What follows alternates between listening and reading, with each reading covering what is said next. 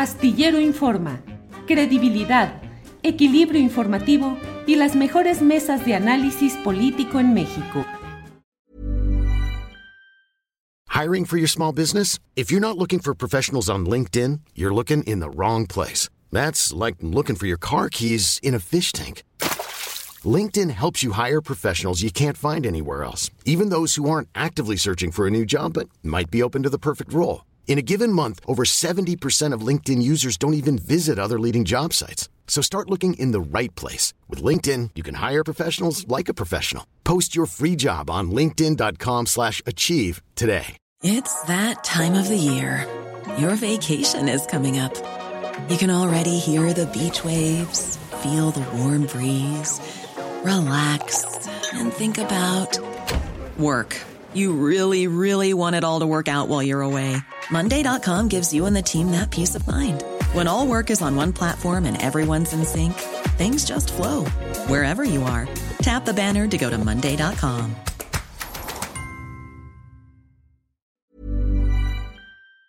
Siempre, Salvador, buenas tardes. Hola Julio, muy buenas tardes. Jorge, ¿qué tal? Es un eh, gran gusto participar en esta mesa de los lunes. Igual, Salvador. Jorge Meléndez, buenas tardes. Abrazo a los dos y a todos los que nos ven y al equipo de Julio Astillero. Muy bien, muchas gracias. Salvador, ¿quieres, ¿con qué quieres empezar? ¿Qué tema quieres abordar? Éntrale directo, por favor. ¿Qué tal? Pues estamos eh, en medio de un momento clave de las discusiones de la reforma eléctrica, eh, Julio. Eh, me llama poderosamente la atención eh, los posicionamientos que se han generado desde Estados Unidos, desde un montón de, lugares, sobre eh, presionando al gobierno mexicano sobre este asunto, el activismo de Ken Salazar, el embajador de Estados Unidos en México, pues tiene ahí unas vetas bien interesantes. Por un lado, pues hemos visto declaraciones de Ken Salazar en dos sentidos opuestos. Uno, que es una reforma eléctrica necesaria y que pues se ha acercado con el presidente López Obrador y con funcionarios del gobierno mexicano a generar un diálogo eh, abierto e interesante, ¿no? Y por otro lado, también ha, hecho declaraciones en el sentido de que es una reforma eléctrica cara y sucia, y eh, todas estas declaraciones y las visitas de altos funcionarios del gobierno estadounidense, eh, pues obviamente les inquieta, les molesta lo que ellos han puesto sobre la mesa como eh, darle a la CFE, encabezada por un personaje como Manuel Bartlett, demasiadas facultades, demasiado poder de, para renovar permisos, pero también para comprar la producción de energía eléctrica por parte de privados, establecer los precios y eso pues los tiene, los tiene muy inquietos. Pero la vena que me llama la atención en medio de toda esa discusión es el tema de cómo desde los Estados Unidos se ha estado poniendo el tema de la libertad de expresión y de la violencia contra los periodistas como un asunto central, como si fuera algo que de la noche a la mañana les importara muchísimo.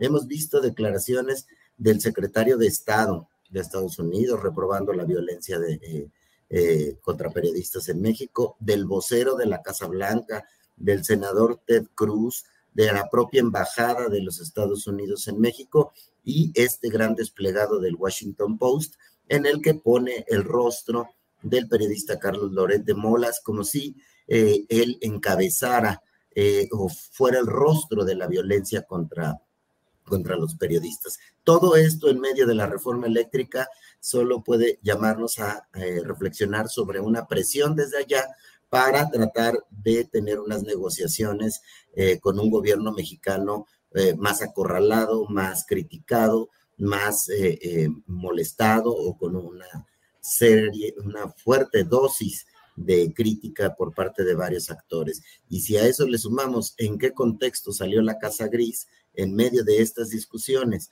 y le agregamos que el financiamiento abiertamente de la plataforma periodística que impulsó la Casa Gris, viene ese financiamiento, más de 20 millones de pesos, del Departamento de Estado, de organizaciones vinculadas al Departamento de Estado y a eh, el Congreso estadounidense, en el caso de NEF, en el, en el caso de la organización NED y USAID en el caso del Departamento de Estado. Entonces, llama poderosamente la atención ese activismo de los Estados Unidos en nuestro país para empujar condiciones de la reforma eléctrica justo cuando están terminando las mesas de, conversaciones del Parlamento abierto en el Congreso mexicano, Julio.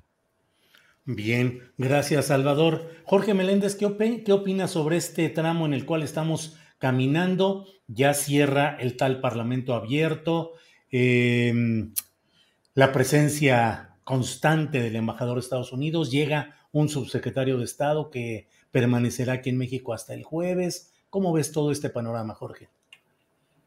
Pues eh, un buen análisis, Salvador, como siempre, pero yo recuerdo aquella famosa frase de la zanahoria y el garrote. Nunca seremos buenos vecinos en los Estados Unidos, ni siquiera en la famosa época de Vicente Fox y Jorge Castañeda, donde querían que hiciéramos un acuerdo muy bueno para nosotros ni demás, siempre seremos, aunque ellos digan que no, su patio trasero. Y desde luego, este señor Ken Salazar, a veces por ser muy activista, dice una cosa y a la ocasión siguiente se contradice.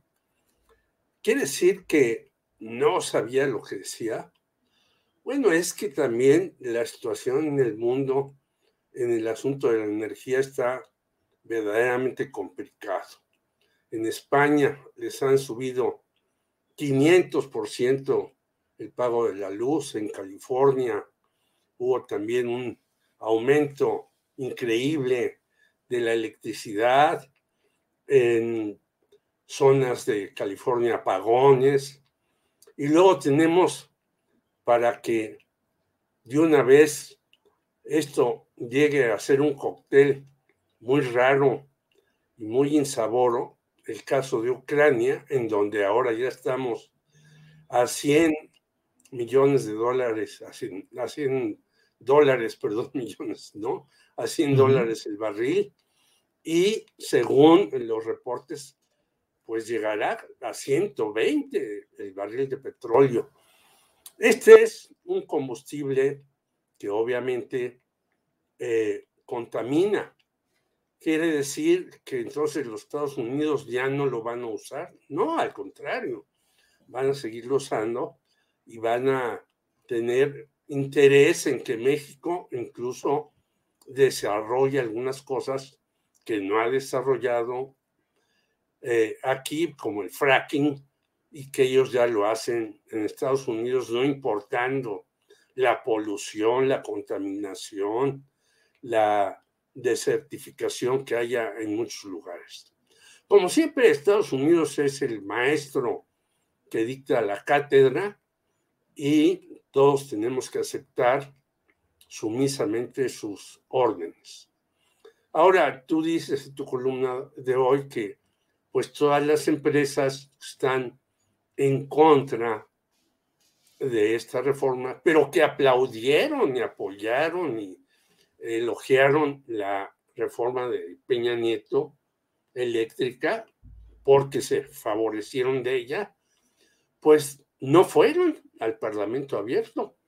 Y luego van a decir que no se les da oportunidad para tener una serie de posiciones y negociaciones y puntos de vista y acuerdos con el gobierno. No, pues, se les dio posibilidad de decir lo que quisieran, no fueron, pero también del otro lado me parece que sí debería de haber una reflexión de los legisladores para no hacer lo que han realizado, no quitarle ni una coma a un proyecto presidencial.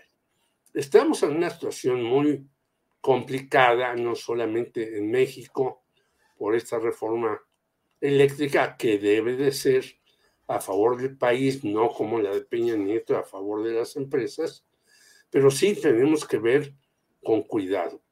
Y sobre todo preservar lo del litio, que es lo que más le interesa, creo yo, no solamente a Ken Salazar, sino a, a los que vienen una y otra vez, porque no es el único, el próximo visitante de Estados Unidos que va a estar aquí varios días.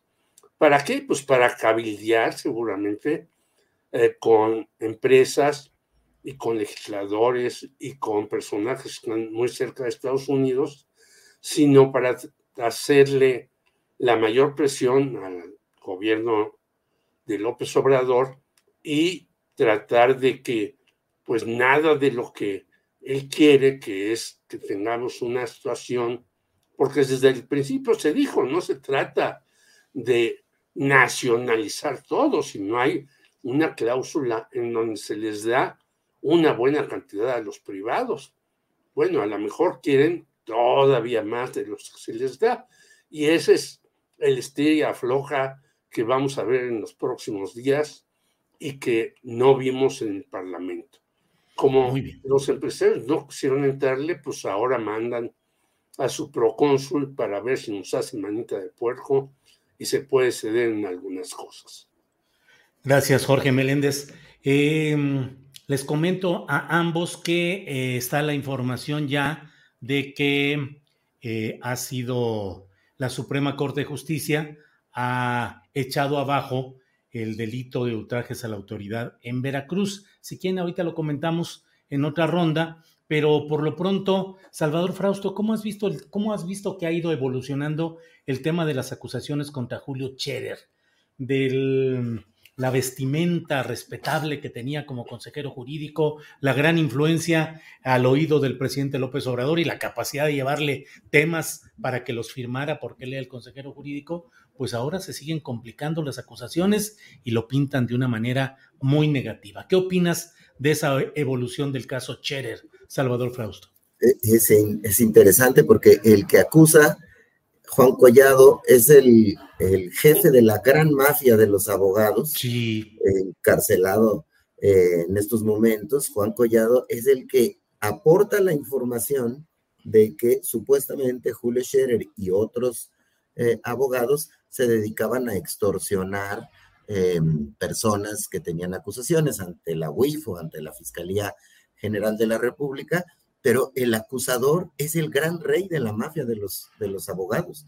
Eso llama poderosamente eh, la atención. Fue el abogado de Enrique Peña Nieto, de Diego Fernández de Ceballos, ha estado detrás de una serie de casos eh, muy relevantes en nuestro país y se conoce, se conoce esa cercanía de, Juan Collado con estos eh, personajes que estuvieron involucrados, por ejemplo, en los videoescándalos, en los intentos de, de, desafuero a López Obrador.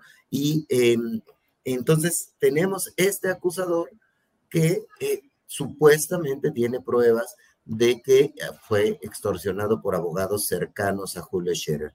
Eh, ya reacciona Julio Scherer ayer y también Santiago Nieto, ellos niegan em, detener expedientes a cambio de, cuestiones de extorsión y sin duda es un asunto que debe ser investigado, está en manos del fiscal Alejandro Manero, pero pues estamos frente a un, una disputa de eh, mafias poderosas que tienen que ver con esos recursos eh, muy grandes que llegan a ser los abogados que defienden a los eh, empresarios o a las personas que llegan a involucrarse en delitos, en delitos graves. Pero pues son serias las acusaciones de extorsión.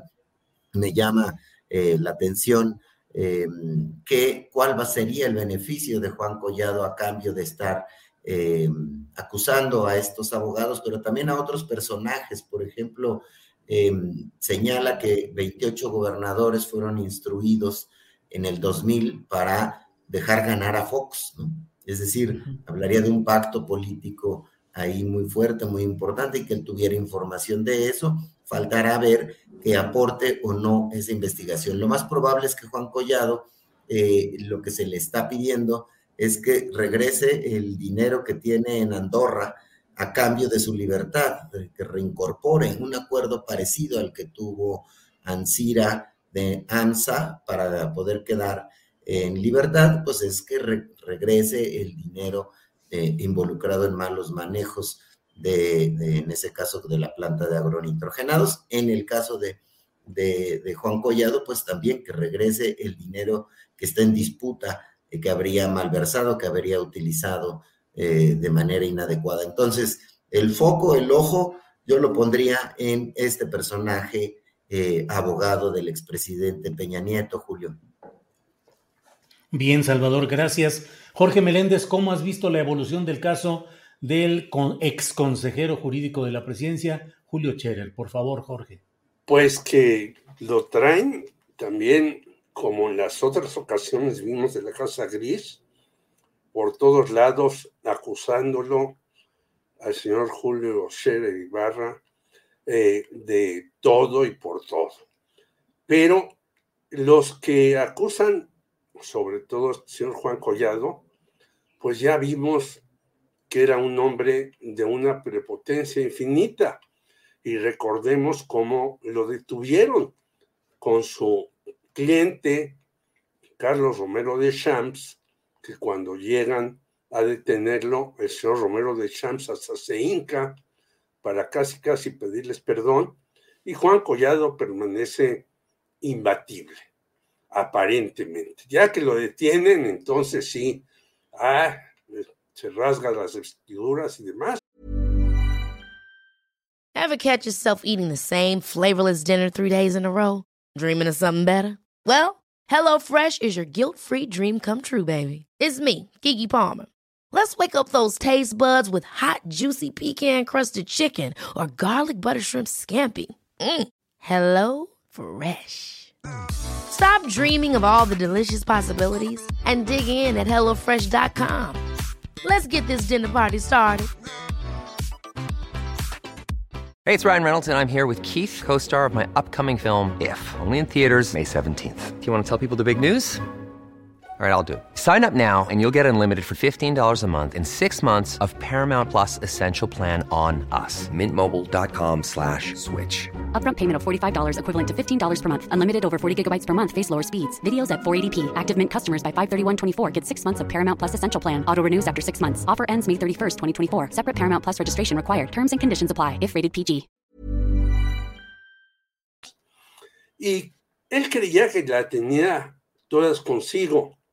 Porque incluso los que iban a visitarlo decían que era un problema pasajero, que se iba a resolver, que no habría tanta bronca. ¿Por qué? Pues por los apoyos que tiene atrás de Carlos Salinas desde aquella época. Y sabemos que hay una cantidad de, de abogados que son una mafia terrible, eh, verdaderamente espantosa, que defienden al que sea con tal de no solamente conseguir mucho dinero, sino hacerse de fama pública. Y hay algunos que hasta después escriben libros y dan lecciones de cómo debe de ser la justicia. Y vemos que la justicia en México es verdaderamente tremenda, que no hay una un verdadero sistema como en otros lugares. Bueno, Guatemala, Honduras, Chile. Hemos visto que se han ido los jueces en contra de presidentes o primeras figuras. Aquí en México no. Aquí todavía vemos que los abogados y los jueces y las diferentes organizaciones de abogados están ahí metidos en, graves problemas porque eh, no defienden la justicia realmente, sino defienden al cliente siempre y cuando sea importante. El señor Juan Collado creo que, pues, la vergüenza de haber perdido desde hace muchísimo tiempo y ahora quiere recuperarla dando declaraciones escandalosas para que, eh, como aquella dicho de a ladrón a ladrón, siendo que el que le viró a uno la billetera cuando se usaba o la tarjeta de crédito ahora, es la persona que está gritando a ladrón a ladrón. Yo no sé hasta dónde el señor Julio Scherer tenga tratos o no con todo lo que se dice. Yo creo que sí habría que hacer una investigación, aunque sabemos y se ha dicho durante algún tiempo que hay un problema desde hace tiempo entre Julio Scherer y Alejandro Hertz Manero, que por cierto, Hertz Manero está perdiendo ahí una serie de cuestiones, entre otros, lo de la Universidad de las Américas en Puebla. Por lo tanto, estamos metidos ahí en un eh, fandango de dimes y diretes de muchas personas. Yo creo que hay que investigar lo que haya que hacerlo, pero no se puede ahora decir que el señor Juan Collado nos está haciendo un gran servicio, más y como dice Salvador, ya desde antes decía, 28 gobernadores tuvieron. Bueno, eso lo supimos desde hace mucho tiempo y cómo eh, el señor Felipe Calderón este, eh, hizo cosas, como desde antes Vicente Fox también sometía a gobernadores o hacían y deshacían.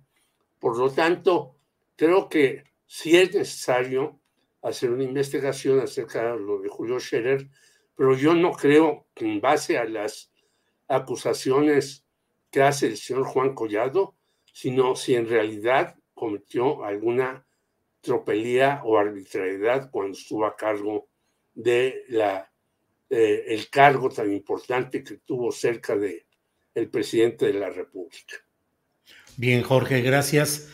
Eh, Salvador Frausto, ¿cómo viste esta nota de que la Suprema Corte de Justicia ya estaría dando para atrás al tema de ultrajes a la autoridad en Veracruz? Todavía ayer, Morena y sus aliados en el Congreso de Veracruz aprobaron la continuidad de ese delito de ultrajes a la autoridad que ha llevado a la cárcel a más de mil personas acusadas de faltarle al respeto o poner en riesgo la integridad física de elementos de la autoridad, sobre todo policías, y que además causó el problema grande entre Ricardo Monreal y el propio gobernador de Veracruz, Cuitláhuac García, con aquel secretario técnico del Senado del Río Virgen, ahora encarcelado. ¿Cómo ves todo, Salvador?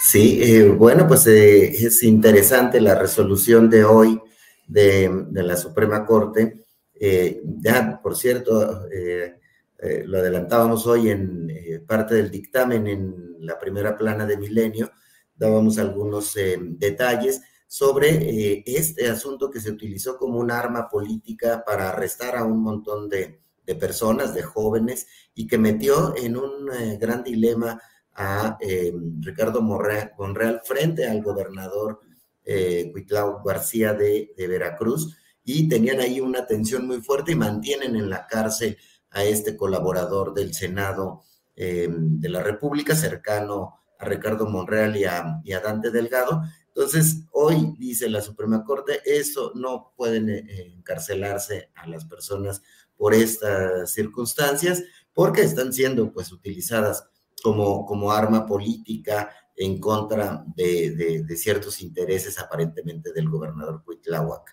eh, García. Entonces, sí va a ser interesante porque muchas de esas personas acusadas van a poder solicitar salir de prisión y, eh, y no va a haber justificación para que puedan mantenerlas ahí. De fondo, el telón de fondo es esta gran disputa entre el ala de Morena más cercana al presidente López Obrador y el, ala donde se está tratando de, eh, donde se está posicionando Ricardo Monreal, que ahí eh, está tratando de tener un hueco, un espacio fuerte y por lo que vemos, eh, pues esta tensión va a seguir en las próximas semanas y en los próximos días, Julio.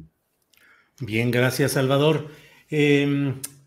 Jorge Meléndez, ¿cómo ves ese delito de ultrajes a la autoridad que ha defendido con tanto denuedo el gobernador de Veracruz, Cuitláhuac García? Ayer envió una carta a los ministros de la Suprema Corte de Justicia, dijo que crearían un vacío legal y dejarían en una virtual indefensión a servidores eh, eh, públicos, a autoridad.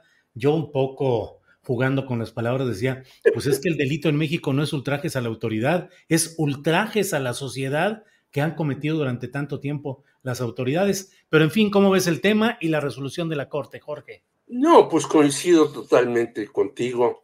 a nosotros cuando en 68 gritábamos sal al balcón con a Díaz Ordaz, bueno, se nos fueron encima y después por eso hicimos la manifestación silenciosa. Pero yo creo que si hay ultrajes, son de las autoridades a los ciudadanos. Y a veces los ciudadanos pueden expresarse incorrectamente, yo diría. Bueno, pues había que reconvenirlos y decirle, oiga, usted no puede recordarle no solamente a la mamá del gobernador, sino sacudirle el árbol genealógico. Eso está muy mal, es incorrecto, porque de eso. Hay eh, sitios o lugares o formas para conducirse y tratar de reclamarle al gobernador o al quien sea determinadas cosas. Pero eso de ultrajes a la autoridad me parece una aberración que en pleno siglo XXI todavía estemos discutiendo ese tipo de cuestiones. Y este señor Cuitlagua García, a quien yo tenía en buena estima, porque era un investigador de la universidad, tenía una serie de prendas, y llega y hace un trabajo, pues no diría deficiente, sino malísimo.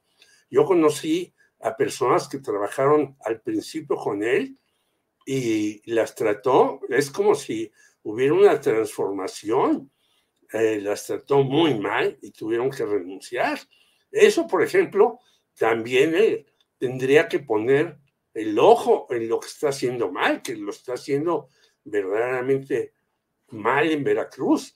Me parece que esa ley es una aberración terrible y creo que la Suprema Corte de Justicia de la Nación, como en algunos otros momentos, da una buena cátedra que se pueden corregir estos excesos, así como meter a la cárcel, como ahora sucede a quien se roba cualquier cosa, pues yo creo que son cuestiones que deben de remediarse de otra manera, haciendo si hay alguna reclamación que haga una autoridad, pues un servicio social, eh, cuando más si llegara el caso. Pero me parece que es hasta exagerado tener ese tipo de leyes y muestra que somos un país todavía muy atrasado, como lo decía anteriormente, en el renglón justicia. Muy bien, gracias Jorge Meléndez. Eh, son las dos de la tarde con 57 minutos. Salvador Frausto, ¿Algún comentario final, algún tema que quieras abordar? Como decimos acá, el postrecito, lo que quieras abordar, por favor, Salvador. Eh, eh, claro, de, postrecito me, eh, me, puse a sacar la cuenta de cuánto le habrá pegado en, votos la Casa Gris a López Obrador. Ya sabemos que es bien difícil em, creerle a las encuestas, ver cuál es la más confiable, etcétera. Entonces, vaya, pues hay que ver y vemos que el efecto de la casa gris es de entre 4 y hasta 10%. Hay encuestadoras que, lo colocan hasta, allá. Entonces, más o menos serían eh, entre 4 y 5 millones eh, de votos de personas que sí piensan que eh, el presidente no lo está haciendo bien a partir de, de este fenómeno de la, de la casa gris. ¿Eso es mucho o es, o es poco? Ya hemos visto en otros momentos del sexenio caídas parecidas del presidente López Obrador con asuntos que aparentemente eh, no fueron tan sonados, por lo menos en las redes sociales y en los medios de comunicación, y luego los recupera el presidente. Entonces me llama la atención seguir con atención qué irá a pasar con estas mediciones sobre la popularidad y si le pegará en las elecciones de este año, que también las eh, mediciones y los sondeos Decían el, año pasado todavía que Morena iba a ganar cinco de las seis gubernaturas y ya hay mediciones que plantean que Morena podría ganar tres y la oposición tres y que podrían estar en disputa algunos estados. Entonces, es un asunto que, me interesa seguir en los próximos eh, días, eh, Julio Jorge. Gracias, Salvador. Jorge Meléndez, la parte final, postrecito, añadido, lo que quieras tú poner, Jorge, por favor. Pues es muy interesante lo que dijo Salvador, pero yo me voy hasta Ucrania. donde el hijo de Biden, Hunter Biden, según algunas cuestiones, eh, era accionista de Buris, Burísimo, una gasera estadounidense, hasta el año 2019. Y luego a una estadística que saca China, que dice de 248 conflictos armados entre 1945, después de la Segunda Guerra Mundial, y 2001, en 153 regiones, 201 conflictos han sido por Estados Unidos el 81%. Y luego lo del hijo de Biden con lo que pasa en Ucrania.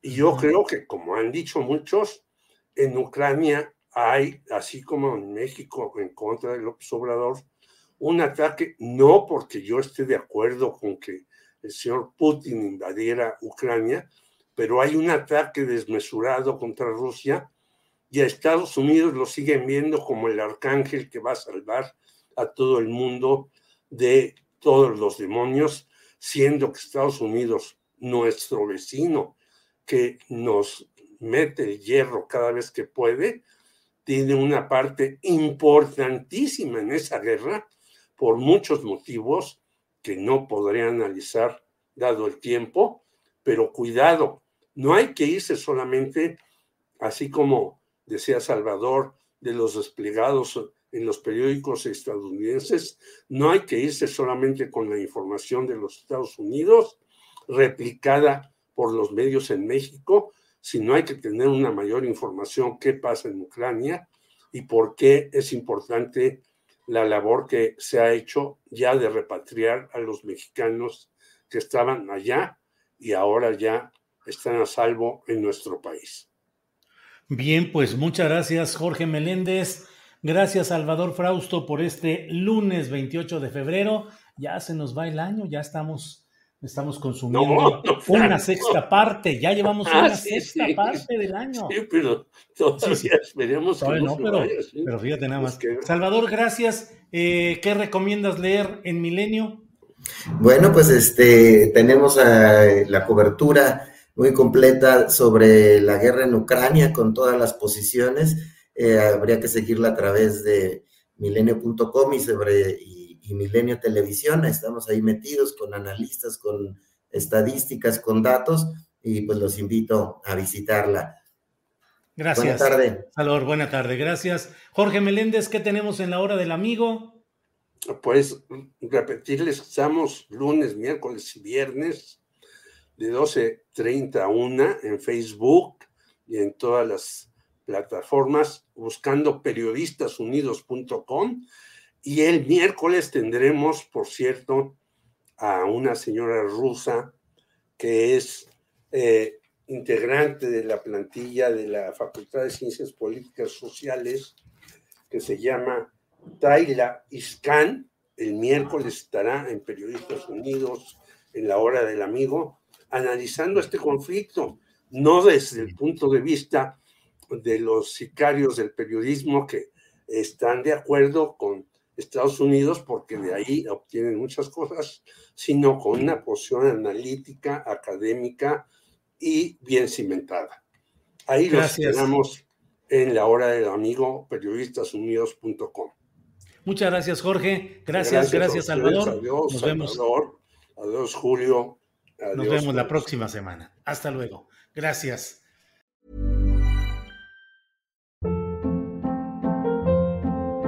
Hold up. What was that? Boring. No flavor. That was as bad as those leftovers you ate all week. Kiki Palmer here, and it's time to say hello to something fresh and guilt-free. Hello Fresh. Jazz up dinner with pecan-crusted chicken or garlic butter shrimp scampi. Now that's music to my mouth. Hello Fresh. Let's get this dinner party started. Discover all the delicious possibilities at HelloFresh.com. Hola, buenos días, mi pana. Buenos días, bienvenido a Sherwin Williams. ¡Ey! ¿Qué onda, compadre? ¿Qué onda? Ya tengo lista la pintura que ordenaste en el ProPlus app. Con más de 6.000 representantes en nuestras tiendas listos para atenderte en tu idioma y beneficios para contratistas que encontrarás en aliadopro.com. En Sherwin Williams somos el aliado del PRO.